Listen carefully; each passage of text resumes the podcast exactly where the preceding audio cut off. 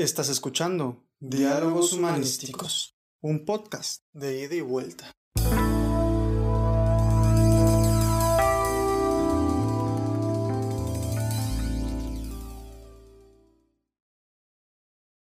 Hola, ¿qué tal? Sean bienvenidos al podcast Diálogos Humanísticos, donde nos encontramos con una fuerte intención de crear un contenido que toque un poco de tópicos históricos, filosóficos, literarios y en general de humanidades, pero dirigido a humanos de carne y hueso y no solamente a conciencias abstractas que andan en las nubes. Habla su servidor Jorge Cáceres Murillo, licenciado en Filosofía, y me acompaña Ana Elena Vélez Romero, quien es historiadora. El día de hoy deseamos comenzar con un tema bastante específico, podría decirse, pero muy interesante. Es sobre las costumbres, tradiciones, arte de la vida no hispana. La idea de cubrir esta temática histórica es intentar entender y conocer el origen de las costumbres que hoy por hoy vemos en nuestro México, que es lo que somos, es lo que en donde estamos y nos ayudaría a comprender un poco cuál, cuál es el origen de algunos acontecimientos o algunos hechos que hacemos y no nos damos cuenta, que están invisibles, pero ahí están, ¿sí? A ver, les realizo una pregunta, amigos. ¿Alguna vez han estado en la Ciudad de México, en Guadalajara o en Puebla? O vamos, cualquier ciudad que haya grandes catedrales. ¿Alguna vez has leído a esa mujer del billete de 200 pesos? La gran Sor Juan Inés de la Cruz. Bueno, un billete que ya, que ya cambió, ¿no? Pero ese era el personaje. Si respondiste sí a una de estas preguntas, ¿no te has puesto a pensar por qué se parecen estos lugares o formas de hablar a la de Europa o simplemente los nombres propios de las ciudades, de los pueblos? Y que no se parece tanto a la mexicana como la cultura, la civilización madre, que vendría siendo de este espacio territorial. El día de hoy hablaremos de ello. Además, abarcaremos el arte nuevo hispano, como les dije, que también puede verse en nuestros tiempos. Y pues bien, hoy Elena nos ayudará a entender mejor este tema. Sin más preámbulos, te doy la palabra a Ana. Muchas gracias, Jorge, por invitarme y por darme bueno, darle este espacio a la historia. Yo simplemente soy su servidora de esta hermosa concepción. Creo que los nuevos medios de comunicación que usan mucho los jóvenes deben usarse también para enseñar y qué mejor si es de, historia. Gracias y un saludo a quienes nos están escuchando. Eh, no, no tienes por qué agradecer a no. Al contrario, te agradezco a ti por venir y agradezco a la audiencia que nos está escuchando, ¿no? Y esperemos que le lleguen a muchas personas que les interesan estas pláticas, que, que son humanísticas, hago énfasis en eso. y también a quienes no les interese, porque así es como conocen la historia y van a poder enamorarse o conocer simplemente el origen de todo lo que ellos quieran. Bien, sí, tienes mucha razón. Pues comencemos con el tema antes de las preguntas que, yo realicé un poco para, poder tener un diálogo contigo, quisiera preguntarte antes si tienes algo que, algo que decirnos como preámbulo a la temática, ¿sí? Primero que nada, hay que entender qué fue la colonia y cuánto duró. Me voy a ir un poquito más para atrás. Después de la caída de Tenochtitlan, en 1521, pues comienzan ahora sí los españoles a hacer lo que querían. Ya lo habían hecho en 1519, que fue cuando llegan aquí a, pues llegan a Tenochtitlan. En 1521 se pueden ver ya más marcadas sus negras intenciones. Comienzan a traer sus instituciones, comienzan a buscar más tierra, ahora, ahora ya pueden más porque ya tenían pues al mando a, varias, a varios pueblos prehispánicos, ¿no? Eh, terminaron con Tenochtitlan y como en ese momento él era, era la ciudad poderosa, pues ya tuvieron a su merced a todos los demás pueblos aledaños. Eh, el territorio americano se extendió para incluir los pueblos y ayuntamientos establecidos por los adelantados. Los adelantados eran personas ricas que apoyaban con dinero la empresa de conquista. Y sí, así se le llama, incluso creo que se le llamaba una empresa. El, conquistar, el ir a explorar era una empresa. Las personas con dinero pagaban a personas, pagaban los barcos, todo lo que tenía que llevar una, una exploración a, tierras pues no conocidas. Y así estos se llamaban adelantados porque se adelantaban y conquistaban. No sé si tiene que ver mucho con el término coloquial que ahora relacionamos con adelantado, eh, aprovechado, pero así se le llamaba un adelantado y Hernán Cortés fue el, el adelantado más, más conocido. La iglesia y la corona, que en este momento su relación era muy, muy, muy, muy estrecha, por no decir que eran uno mismo, no le gustó para nada. Claro que Hernán Cortés le rendía cuentas, pero la, la iglesia y la corona sabían que no, no mandaba o no les daba lo demás, sabían que era muy poco el porcentaje de recursos que les mandaba. Por eso aquí la corona manda a su representante, que es el virrey, y también por eso la colonia se le conoce como el virreinato, porque el virrey era una persona que era en representación simplemente del rey. Él tenía la, la tarea, obligación y derecho de mandar y de tomar cualquier, cualquier decisión. O, sea, a ver, deja ver si eh, te comprendí un poco y también para ayudar a las, a las personas que nos escuchan, ¿no?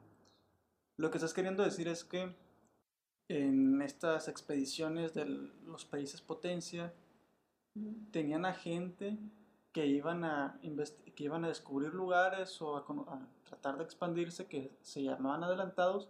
Una vez que ya llegaban, descubrían que algo valía la pena, mandaban a su virrey para representación de que ese era poder de España, de Inglaterra, Francia, etcétera, ¿no? Sí, fue como un administrador, pero también fue como un, una imagen de la, de la corona aquí para todas las personas que se habían salido de su huacal, por decirlo así coloquialmente, de, la, de, las manos de la iglesia y de la corona. Ok, ok.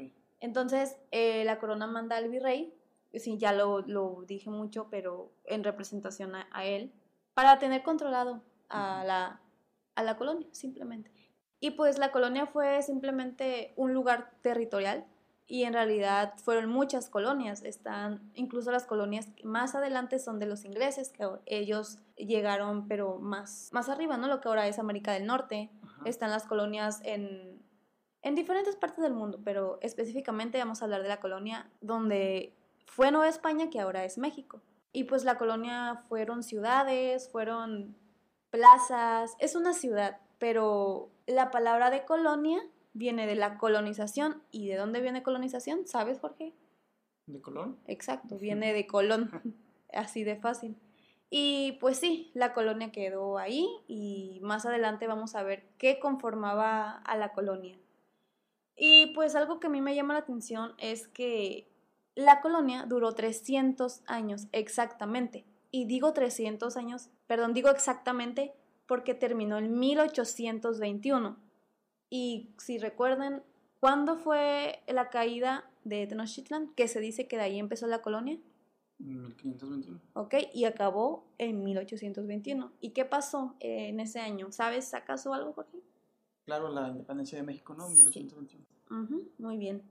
Y de hecho ocurrió la misma hora y el mismo día. ¿En serio? No. Era broma. Ok. Eh, entonces, pues, el periodo colonial duró 300 años.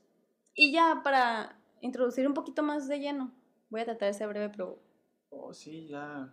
Okay. Llevamos algunos minutos y ya ni siquiera entramos propiamente al tema, ¿no? Es que mucho de qué hablar de, de la colonia.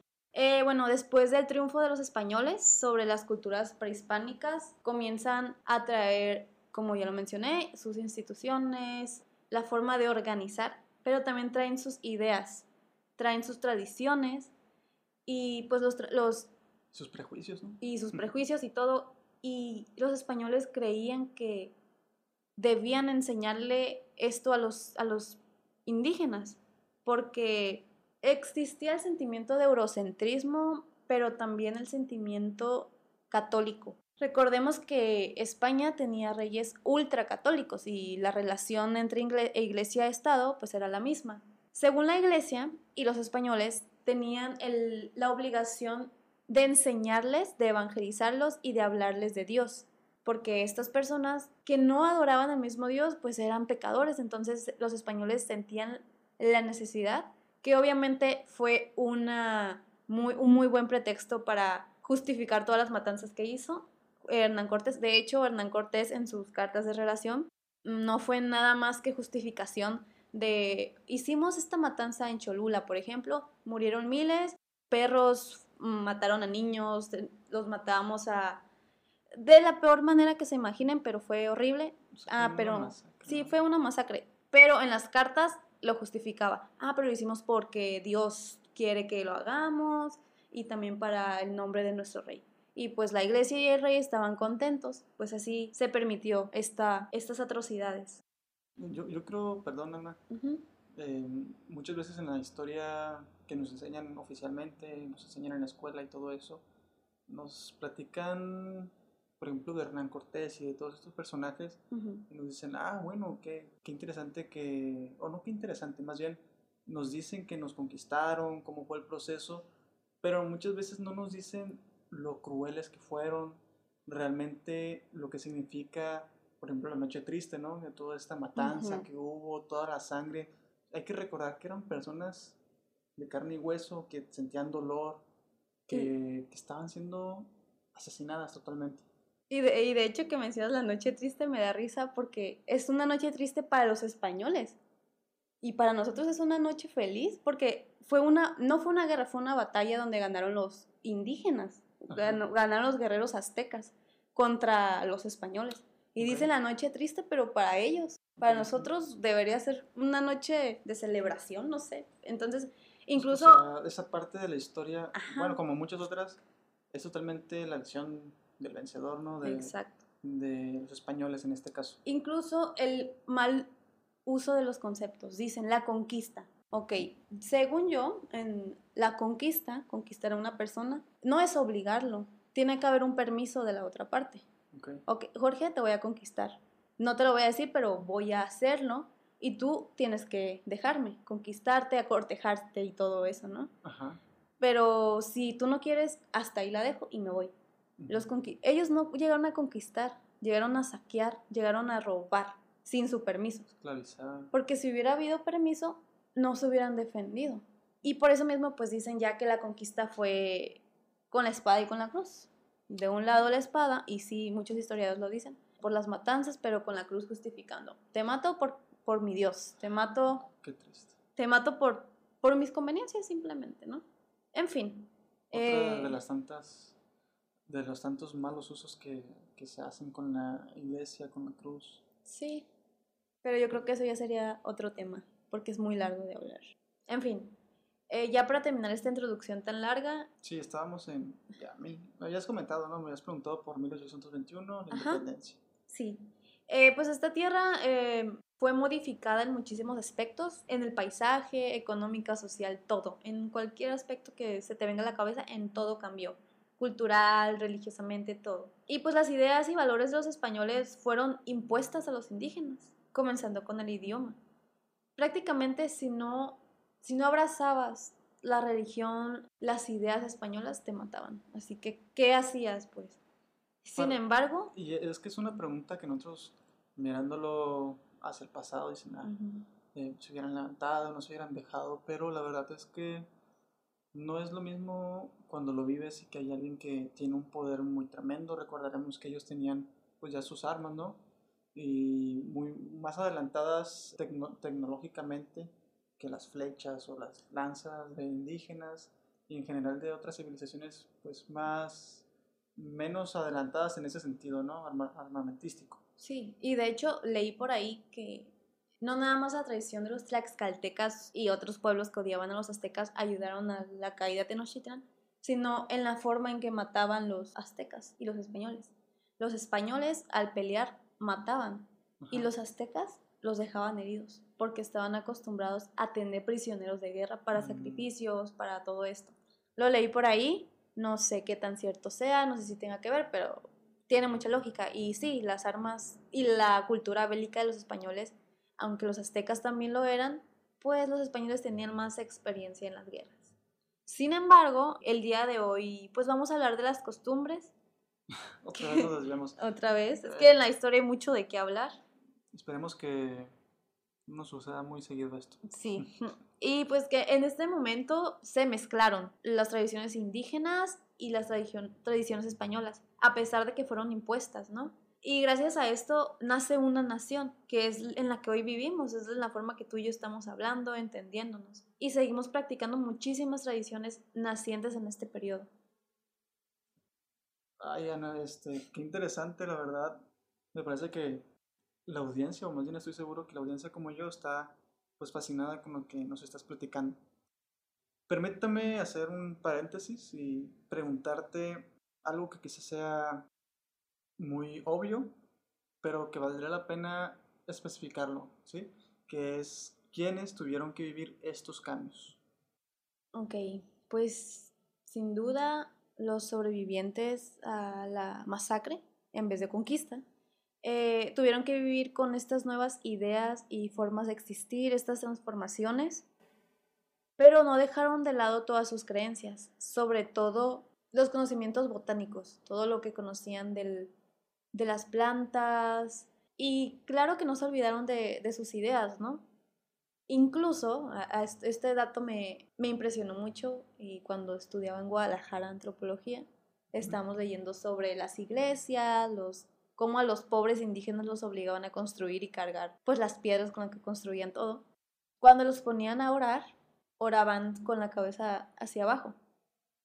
Porque abajo, ¿qué estaba? El. No, estaban sus antiguas construcciones.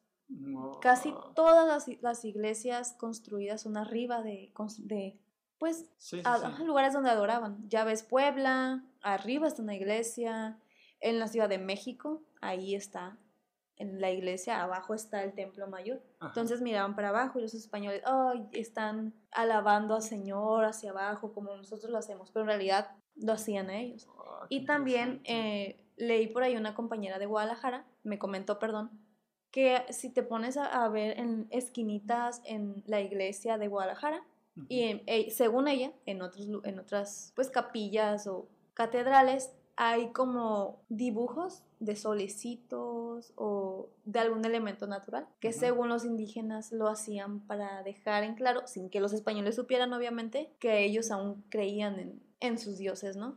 Ok, o sea, fue un proceso que... Que duró mucho. Que duró mucho sus creencias. Exacto, entonces imagínate lo difícil que fue para estas personas que habían vivido en la vida prehispánica. Fue un choque cultural. Incluso dicen que muchos se suicidaban porque no tenían identidad ¿qué somos? se preguntaban. Y es que es muy interesante. La leyenda de la Llorona, los historiadores de aquí de, de la UAPS, el maestro Telechea, nos ah, platicó. permítame interrumpirte. Sí. Eh, estamos en La Paz, Baja California Sur, para quienes nos están escuchando. Y aquí la universidad eh, es la Universidad Autónoma de Baja California Sur, ¿ok? Eh, se abrevia UAPS. Perdón, Ana. Ok. El maestro Alejandro Telechea, recuerdo muy bien esa leyenda, nos platicó, pues ya ves, ¿no? Que la leyenda de la llorona, que los niños, que ella lo mató, los mató y que llora porque los extraña. Yo ya lo había escuchado, pero el maestro lo dejaba como que leyenda, pero a la vez sí pudo haber pasado eso. La Llorona era una mujer indígena que mató a sus hijos porque no quería que cayeran en las manos de los indígenas. Se dice que fue antes de la llegada de los españoles porque hubieron muchos augurios, o que fue después. Entonces los mató y por eso lloraba porque los había matado, para que no cayeran en esta desgracia. Y pues por esa pérdida de identidad y todo lo que perdieron, ¿no? Entonces, imagínate lo que sufrieron estas personas. Sobrevivieron, pero ¿qué tuvieron que hacer? Eso es otra versión, pero que quizá tenga un poco más de sentido, ¿no? A la típica historia de una simple mujer que mató a sus hijos. Ajá. Y es, está padre, sigue siendo una leyenda, pero no, no quita pues esa, en esa desesperación humana que de verdad hubieran hubiera caído a cualquier persona. Aparte de que eran culturas pues muy poderosas, no muy fuertes y ver en la desgracia en la que estaban cayendo y, y no sé, yo creo que quizá nosotros lo vemos ahorita muy desde una civilización moderna, contemporánea, que quizás esos tipos de identidades muy arraigadas bélicas no nos suenen tan lógicas, pero tampoco hay que interpretar tanto desde nuestro tiempo. ¿no? Sí, era muy diferente. hay que ser ahora sí anacrónico, ¿no? es el término. Ya después que fueron pasando generaciones, poco a poco se fueron mezclando las ideas europeas o se fueron aceptando simplemente. Ajá los indígenas se olvidaron, algunos sí se olvidaron de las suyas por completo. El nieto, el bisnieto, ¿no? ya fue abrazando a los españoles, no literal, pero simbólicamente. Y pues ya, aquí es como nacen las nuevas tradiciones que hoy por hoy podemos darnos cuenta que existen. Y pues simplemente fueron transformadas al gusto de los españoles. Ok. Bueno, ¿y cuál o cuáles consideras tú que fueron los principales cambios que la colonia provocó? Eh, sé que igual son preguntas muy evidentes, Ujú. eh, obvias, pero quisiera que nos platicaras un poco para hacer, entrar en mayor detalle. Ok. Pues es una muy buena pregunta y yo creo que se le podría dedicar varias sesiones a este tema. Podríamos decir, bueno, para mí fue la creación de las castas, eh, la creación de una nueva nación y el idioma. Ok. Aquí en los idiomas se ve algo muy curioso. Los españoles les enseñaron a hablar español, pero no era hablado como el de ellos. Era mezclado con palabras, pronunciaciones, entonaciones de los propios indígenas. Y creo que en el idioma se puede ver esos cambios, ¿no? O escuchar lo tangible. Dos lenguas hablando una sola, pero se reproduce otra tercera, que es la lengua mexicana con esas dos mezclas. No sé si me di a entender. Sí, eh, creo que podemos ejemplificar, ejemplificar, perdón, con algo que tú ya me has comentado una vez, ¿no? Que Ujú. muchas veces decimos, por ejemplo, Tenochtitlán, y Ujú. hacemos ese énfasis en la palabra, ajá, en el, que vendría siendo la aguda, ¿no? Aguda, grave, esdrújula, sí. Eh, Tenochtitlán, cuando tú me habías comentado alguna vez que en realidad es Tenochtitlan, porque Es una palabra náhuatl. es una palabra náhuatl y ellos no tenían ese tipo de entonación No. aguda, ¿verdad? Ajá, y lo, bueno, no soy lingüista, pero yo tuve la oportunidad de conocer Tenochtitlan y fuimos con un arqueólogo y él es el que nos regañó y nos dijo, no digas Tenochtitlan, ni lo escribas con acento, di Tenochtitlan. Así era como se mencionaba y pues es porque es la palabra es náhuatl. Entonces, igual la palabra cortés, Ajá, eh, muchos lo escriben con Z, pero en realidad es con S. Y inc- incluso está bien, ¿no? Porque aquí ya vienen los anglosajismos, españicismos, y no es, no es un pecado grave, pero es, este es el ejemplo, ¿no? Que se empiezan a mezclar las palabras. Ok, sí, sí. Y pues todavía se ven algunos rasgos de esto, incluso ahorita mismo lo que están escuchando ustedes es toda esta... Conglomerado de, de distintas lenguas, incluso, pues, Sí, obviamente, eh, combinación también de latín, claro. del griego, de palabras árabes, ojalá.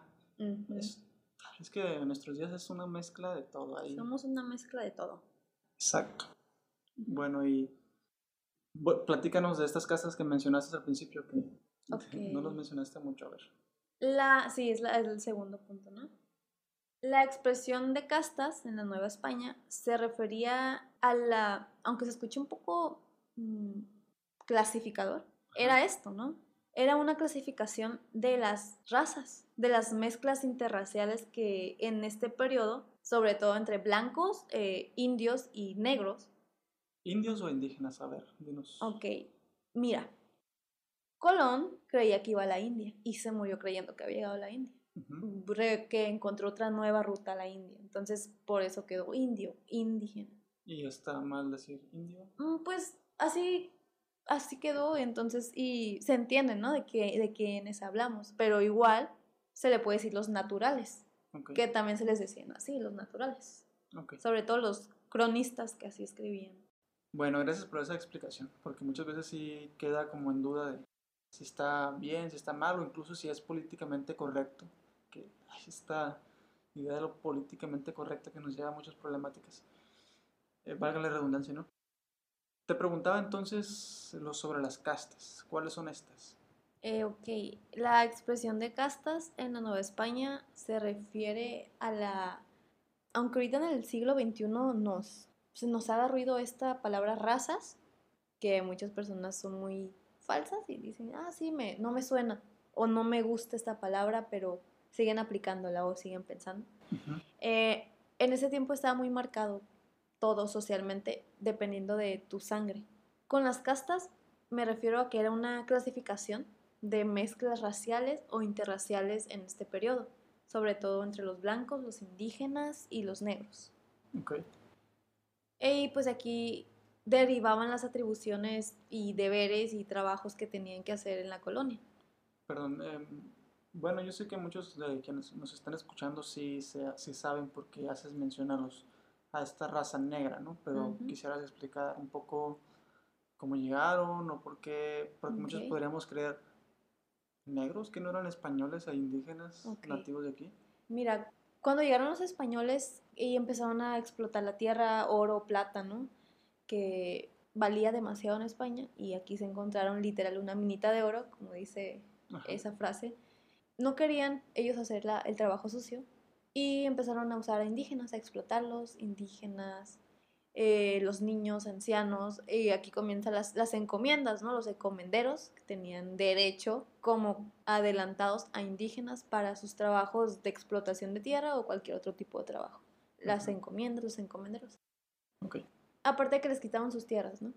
Con esta sobreexplotación los terminaron matando y también las epidemias. Las epidemias mataron a miles de indígenas. No tenían las mismas defensas y se enfrentaron a enfermedades que nunca en su vida se habían imaginado. Por lo tanto, los iban a matar muy rápido. Sí, perdón. Con esta exterminación, no por completo, pero de gran parte de población indígena, van por los negros, eh, aunque esté mal dicho, pero no... Otra palabra que causa ruido, ¿no? Sí, otra palabra. Afroamericanos. Afrodescendientes. De hecho, eran bueno. de África, fueron a África por ellos. Ok, ok. Y es así como los traen para hacer el trabajo fuerte. Y fue cuando fueron a África por los afroamericanos y es como llegan aquí. Bueno, y no sería afroamericanos, ¿no? no, serían africanos, pues ya propiamente, africanos y así es como llegan van por ellos los españoles y los usan aquí, los sobreexplotan de una manera más fuerte porque ellos tenían mucho más fuerza que los indígenas. y así es como llegan aquí.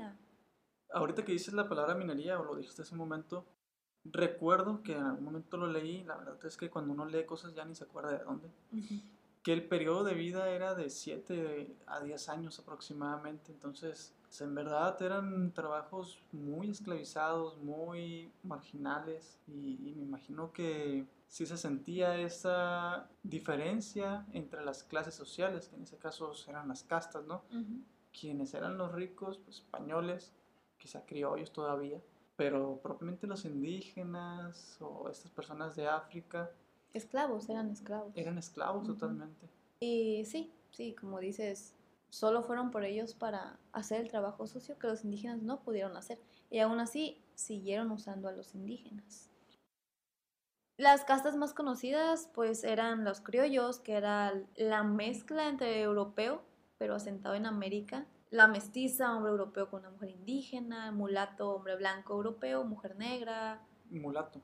Ajá, mulato, ¿no? Así se le llamaba a los africanos mulatos. Ok castizo, hombre mestizo y mujer europea o español. También decía que era español-español. Y existieron muchísimas castas más, los moriscos, los chinos, los saltapatras, los lobos, un montón de...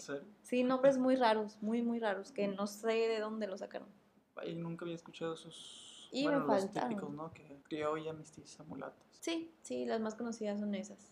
¿Lobo? ¿Y quiénes eran esos de lobos o saltapatrás, como dijiste? Ok, el lobo era un hombre saltapatrás con una mujer mulata. Y un saltapatrás era un hombre albino. O sea, aquí llegaron de todo: ingleses, italianos, de todo, franceses, a buscar una nueva vida que no tenían allá en España.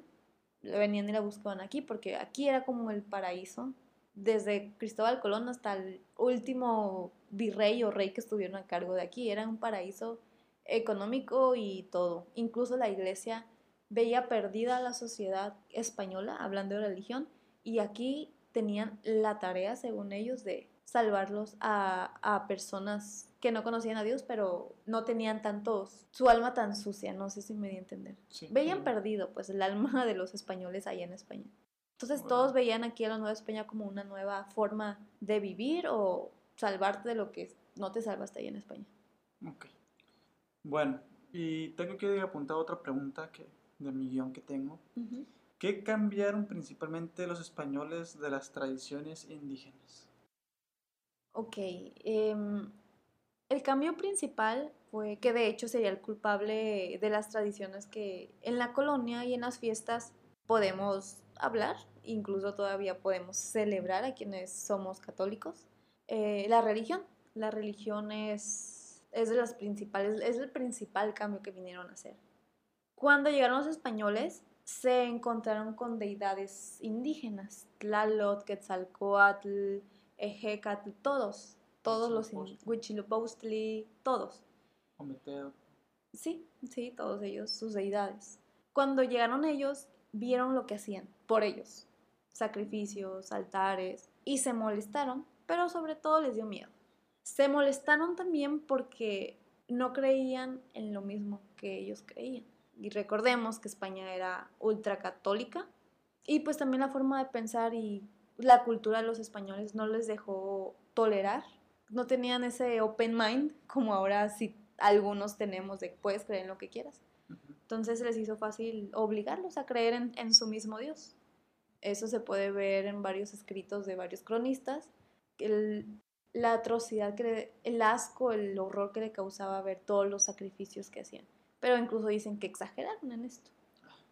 Yo creo que ellos hacían más, ¿no? Sí. bueno, no propiamente quizás sacrificios, pero de que hacían matanza, hacían matanza. Y lo demostraron con ellos. Sí, el dejarse bautizar, dejarse enseñar y sobre la religión eran los requisitos para dejarlos, dejarse, dejarlos vivos. Así, aunque se escucha muy fuerte, el negarte a la religión de los españoles te iba a causar la muerte.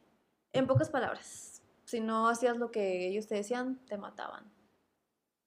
En, en, la colonia, pues la mayoría de las fiestas giraban en torno a la celebración, al calendario litúrgico, procesiones por fechas importantes, cuaresma, Corpus Christi, Pascua, algún día de algún santo, la inauguración de alguna iglesia, cualquier fecha importante que señalaba el calendario católico. Y que aún hoy, aún. sobre todo en el interior de la República, porque nosotros estamos en la península y parece que no estamos en México muchas veces, pero ya quedan todas estas fiestas, ¿no? De los santos, sí. que por ejemplo en, en, en, esas épocas que se inauguraban catedrales y todo eso y lo siguen celebrando de alguna manera. En, ajá, en, en Jalisco, en el norte de Jalisco, hay un pueblito que se llama Huejuquilla. Ahí un compañero me platicaba que se flagelan. Es una marcha, creo que es el día de Judas, que se van flagelando con, en la espalda hasta sacarse sangre. A él le tocó hacerlo. Ellos Ellos, ajá, autoflagelándose. Y es, es una procesión muy conocida allá en Jalisco no puede ser, no, o sea, y este, sigue se entiende, se entiende que nosotros ya, ahora sí fuimos conquistados. Y todavía sigue esa conquista, ahora, bueno, no esa colonización, esa aculturación ideológica todavía la podemos ver. Sí, mentalmente, ¿no? Sí. Al conocer la religión y meterles en la cabeza el miedo hacia Dios y el pecado, los habitantes, los pobladores harían lo que la iglesia y los españoles pidieran. Eh, también cambiaron la forma de ver al mundo, de vestirse, de hablar, de trabajar, de pensar, tristemente. En realidad dejaron muy pocos conocimientos originarios de, de, los indígenas, como ya lo mencioné al principio, ¿no? La botánica, y claro que en sus, en sus recuerdos, en sus enseñanzas quedaban, pero no podían expresarlo. Entonces, así fue como se fue perdiendo, porque no podían expresarlo.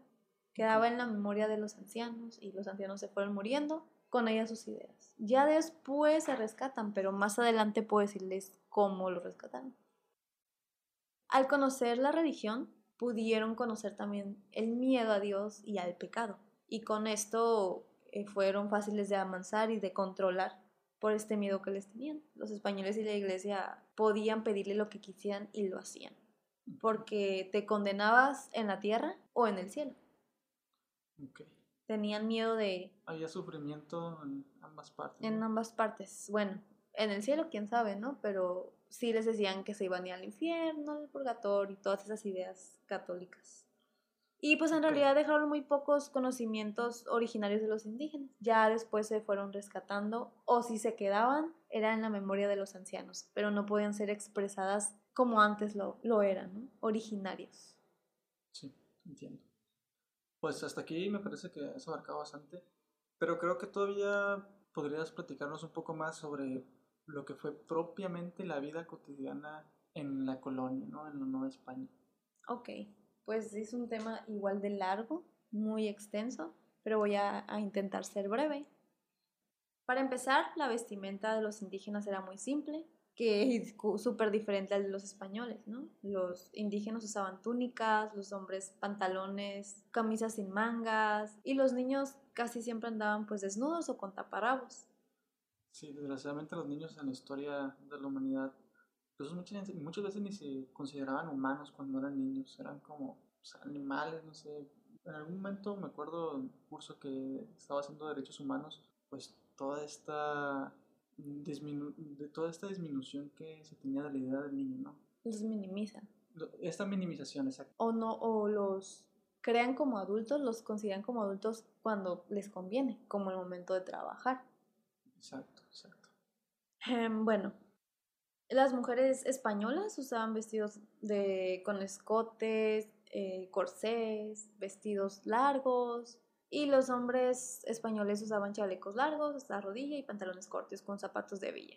Y las mujeres en general, así de la Nueva España, del mestizas y criollas, usaban igual camisas hasta acá, hasta el cuello, y faldas largas y una túnica que se ponían en la cabeza. Pues, y pues las ciudades novohispanas tenían ayuntamientos, escuelas, hospitales, acueductos, palacios, también tenían, mm, obviamente tenían muchas iglesias, conventos, hasta boutiques, tenían incluso boutiques. Sus calles eran recorridas por todas las castas que había en este periodo, en la colonia. Convivían de forma pública en las ferias, en las plazas, mercados, palenques, obviamente en las misas, procesiones religiosas, pelea de gallos, corrida de toros, que esa es otra tradición española traída acá, que todavía podemos ver, desgraciadamente. Y pues en los hogares era el padre quien se mandaba, era mm, algo patriarcal, y la mujer se encargaba pues de aspectos de cocina, cuidar a los niños, ¿no? Era muy sencilla la vida hogareña. Em, la vida muy sencilla y, sí, y aburrida, incluso. Sí, de vez en cuando salían a, al mercado a comprar o vender y la tranquilidad era interrumpida por fiestas religiosas o la celebración. por eso había tantas fiestas. Sí, todos los días. Tenían que abarcar un poco de los días, los largos días de la semana. Sí, y si no era por algo religioso, era el advenimiento de algún nuevo virrey o el rey o una victoria militar. Oye, me imagino una de esas fiestas de tres, cuatro, cinco días. Sí, duraban muchos días, muchos, muchos días. Y pues sí, los españoles con privilegios administraban sus tierras o se la pasaban bien. Así de, de, sencillo y a los, las castas menos privilegiadas su vida giraba en torno al trabajo en las haciendas, en la agricultura, en la minería, en, incluso también en la, en la manufacturación, eh, alfarería y todo eso. Casi siempre eran los indígenas quienes se dedicaban a esto. Bueno, me parece que hasta aquí has explicado muy bien todas estas ideas de la vida cotidiana, de quiénes fueron, un poco las circunstancias por las cuales pasaron. Pero el título, como ustedes lo van a ver, uh los escuchas, es La vida cotidiana y el arte no hispano. ¿Qué nos puedes decir de esto?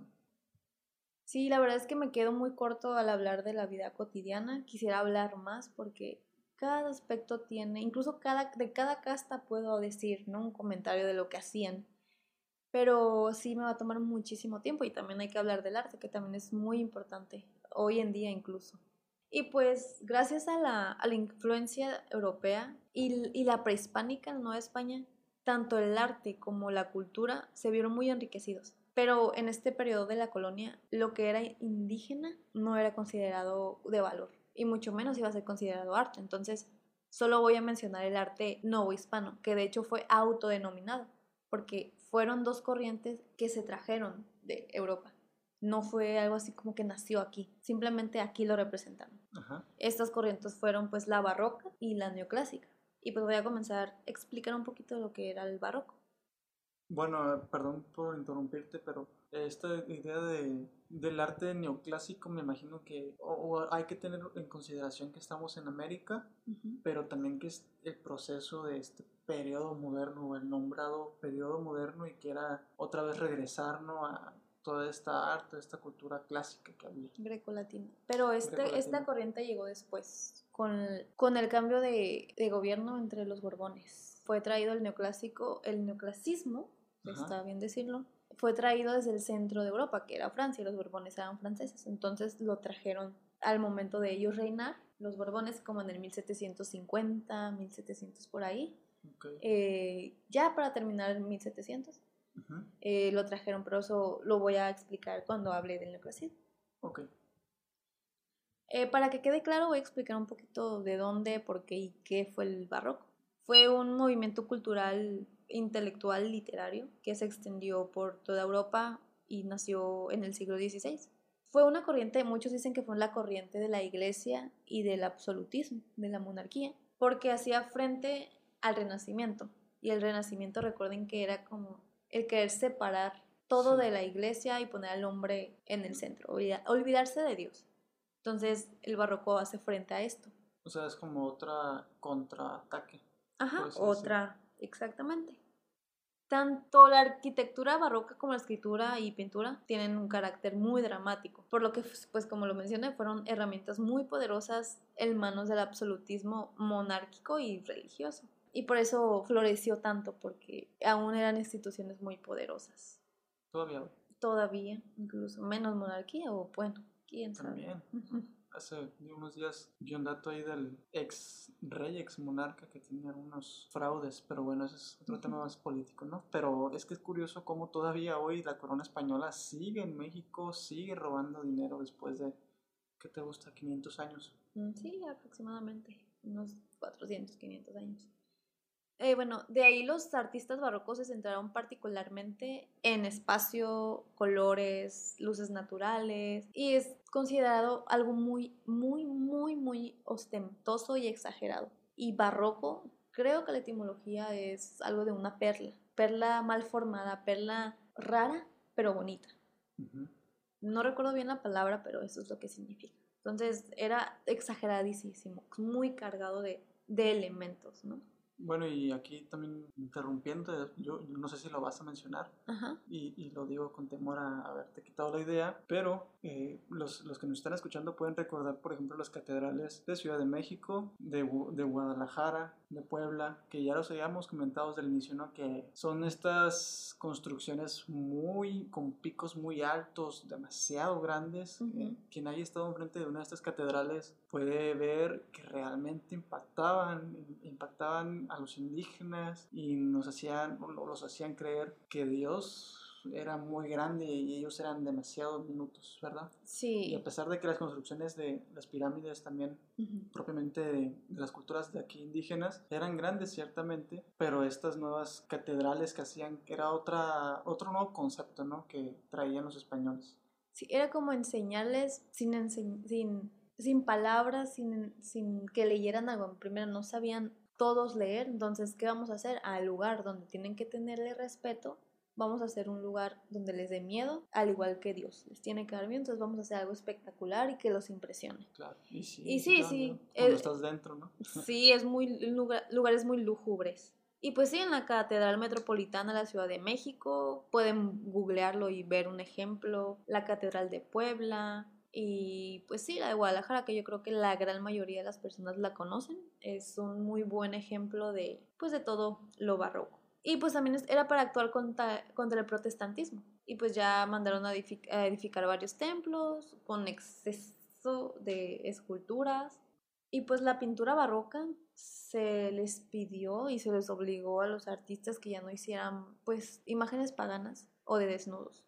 Al contrario, se les pidió que hablaran sobre milagros o sobre la historia de, de la Biblia, es decir, cualquier tema religioso, sobre todo los milagros. ¿Y qué tal es la literatura? Sí, también fue un movimiento literario. Y pues sí, es un estilo muy europeo que fue traído también para acá, para América. Y se caracterizó por el exceso de ornamentación, del juego de palabras, la búsqueda de la emoción, del placer estético.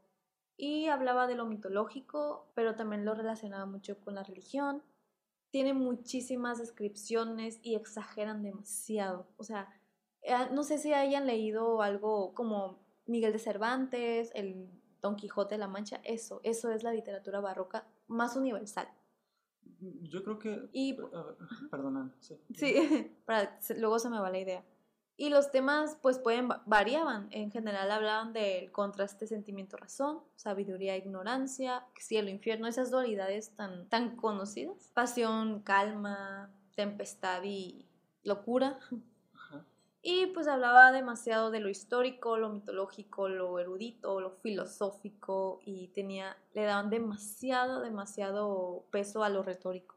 Sí, yo te iba a mencionar ahorita pues a Sor Juana Inés de la Cruz, ¿no? que también desde el inicio ya se los había adelantado un poco, pues sería otra muestra de este, en este caso la literatura barroca de, de la Nueva España. Y en lo particular a mí no me gusta, sinceramente no me gusta su forma, la forma de escribir barroca porque es muy... Difícil de entender. Sí, como que me molesta un poco que sea tan difícil, tan densa. Yo entiendo que hay personas que les gusta eso, son un poco más abstractas quizá, no sé, pero a mí en lo particular se me dificulta demasiado seguir este tipo de literatura. Es bonita, sí. Eh, cuando la entiendes. Ajá, cuando la entiendes. Por ejemplo, el primero sueño, ¿no? Que es el como más popular de su Y el más difícil. Ajá, y ahí precisamente eh, menciona lo que tú decías de lo mitológico, lo, toda esta combinación de sabiduría que había en esas personas. Sí, Sor Juana es como que el ejemplo más conocido de la literatura barroca en Nueva España. Ella escribía sonetos y poesía, incluso cartas, ah, de forma, pues así, abstracta. Quienes hayan leído El Primero Sueño o poemas como el de Hombres Necios que creo que es el más conocido, se pueden dar cuenta que cuesta entender. Tienes que tener conocimientos previos. La verdad es que no puedes entenderle si no, no sabes, pues, de qué hablas. Tienes que tener un buen bagaje, ¿no? Sí. Claro, filosófico.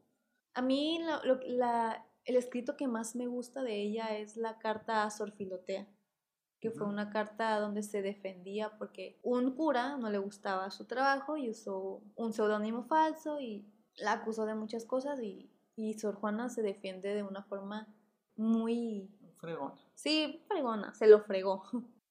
Pero eh, tan solo algo tan sencillo le quedó muy bien, entonces ahora imagínate todo lo que hizo. Y pues sí, también hay otros personajes como Juan Ruiz de Alarcón, también otro, otra eminencia. No recuerdo sus sonetos, los nombres de su poesía, pero también están muy padres. Y Bernardino de Valbuena. Y pues cada uno aportó a diferentes obras, diferentes ideas, transformó algunas ideas del barroco, pero fue aquí, ¿no? En Nueva España. Sé que no hay muchos escritores o artistas de literatura barroca aquí en la Nueva España, pero creo que es muy importante buscar y e informarnos porque sigue siendo parte de la historia de México. Y pues ahora les voy a hablar de la corriente del neoclásico ya para ser más breve, eh, pues esta corriente existió en Nueva España, pero no tuvo un estilo predominante. Surgió como recuperación otra vez a la herencia clásica, neoclásica. Los griegos. los griegos, ajá, y los romanos. Y pues viene de una madurez intelectual, e igual otra vez en el centro de Europa, traído por los Borbones, que critica la religión y retoma el mundo grecolatino, otra vez aparece la geometría, el triángulo, los frontones, los pilares, los arcos, toda la arquitectura que usaban los griegos. Un ejemplo puede ser el Hospicio Cabañas en Guadalajara, el Teatro de Gollado, toda esa arquitectura. Y lo curioso aquí es que en este momento en Nueva España las instituciones políticas, de ayuntamientos, militares, administrativas, eran quienes usaban estas características para la construcción. Y es una muy buena forma de decirle, ¿sabes qué? Hay que separar Estado Iglesia. Ok, se nota la pugna entre los, dos poderes con dos distintas formas artísticas que reflejaban su, su diferencia, ¿no? Exactamente. Y pues sí, esas fueron, fueron las, más, las corrientes más importantes que, que se vieron. De hecho, fueron las únicas que se pudieron ver aquí en Nueva España. Bien, ¿y, ¿y, qué me puedes decir sobre la pintura? No lo hemos mencionado.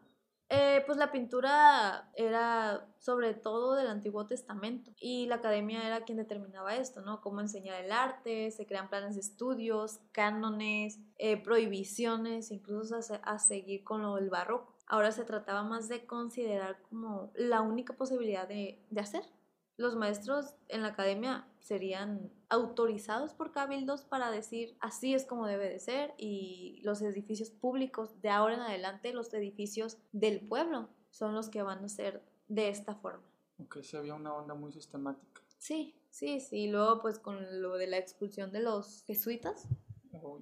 Aunque quizá no era la intención de los Borbones, de bueno, sí, sí era su intención separar Estado e Iglesia, pero aún no estaba tan marcada, pero aún así se iba haciendo poco a poco. Se estaba gestando. Sí, se estaba gestando. Bien, Ana, ya para finalizar te hago una pregunta muy concreta. ¿Qué opinas de la conquista? ¿Crees que favoreció en algo al porvenir de México o no? Una vez tuve una maestra que agradeció por la conquista. Incluso, gracias a Dios nos conquistaron. ¿En serio? Sí. Y dije, ay no, yo no estoy de acuerdo con ella, ¿cómo vas a agradecer toda la matanza? En primera no sabe cómo hubiera sido su vida si hubiera seguido la civilización azteca, si no hubiera habido ninguna intervención por otra cultura. Bien, ¿y entonces crees que fue o no fue favorable para México, para el porvenir de México? No, no fue favorable. En primera no sé, a lo mejor sí, a lo mejor no, pero todo quedó en especulaciones, en teorías. Podríamos haber sido como China, podríamos haber sido un imperio que por sí solo sobrevivió, sin ninguna influencia cultural. O podríamos habernos matado, bueno, pudieron haberse matado entre todos y sus ideas pudieron haber terminado, ¿no? Con, con la cultura. Entonces, no te podría contestar si fue favorable. En mi opinión, yo diría que no. Me hubiera gustado saber qué hubiera pasado. Es algo un poco como, pues ya sabemos que es diferente a los teotihuacanos, a los de Mexica, ¿no? A los aztecas. Si no hubieran llegado, que fue cuando llegaron con los aztecas, puede que simplemente hayan, hubiesen abandonado otra vez esa parte del territorio que ahorita es Ciudad de México, sí. Tenochtitlan, ¿no? Y perecer, morir, eh, que se hubiera finalizado su cultura. Sí, y pues yo creo que de todas maneras alguien hubiera conquistado o pues descubierto las, las tierras. Y ahora sí digo conquistado porque a lo mejor ya no hubiera existido estas culturas. Pues me imagino que va a haber muchos comentarios que son distintos, son divergentes, pero eh, ya con esto creo, creo que podemos finalizar el diálogo, este diálogo humanístico, y te agradezco por tu opinión, por tu interés de poder platicarnos esto de la vida no hispana y espero que a la gente también le haya interesado y le haya sacado provecho a esto. Eso es todo y nos vemos en la próxima sesión. Muchas gracias por la invitación y espero que hayan recordado un poco las clases de historia y haber provocado el despertar por el interés de la historia. Espero me vuelvan a invitar y gracias por escucharnos. Muy bien, hasta luego.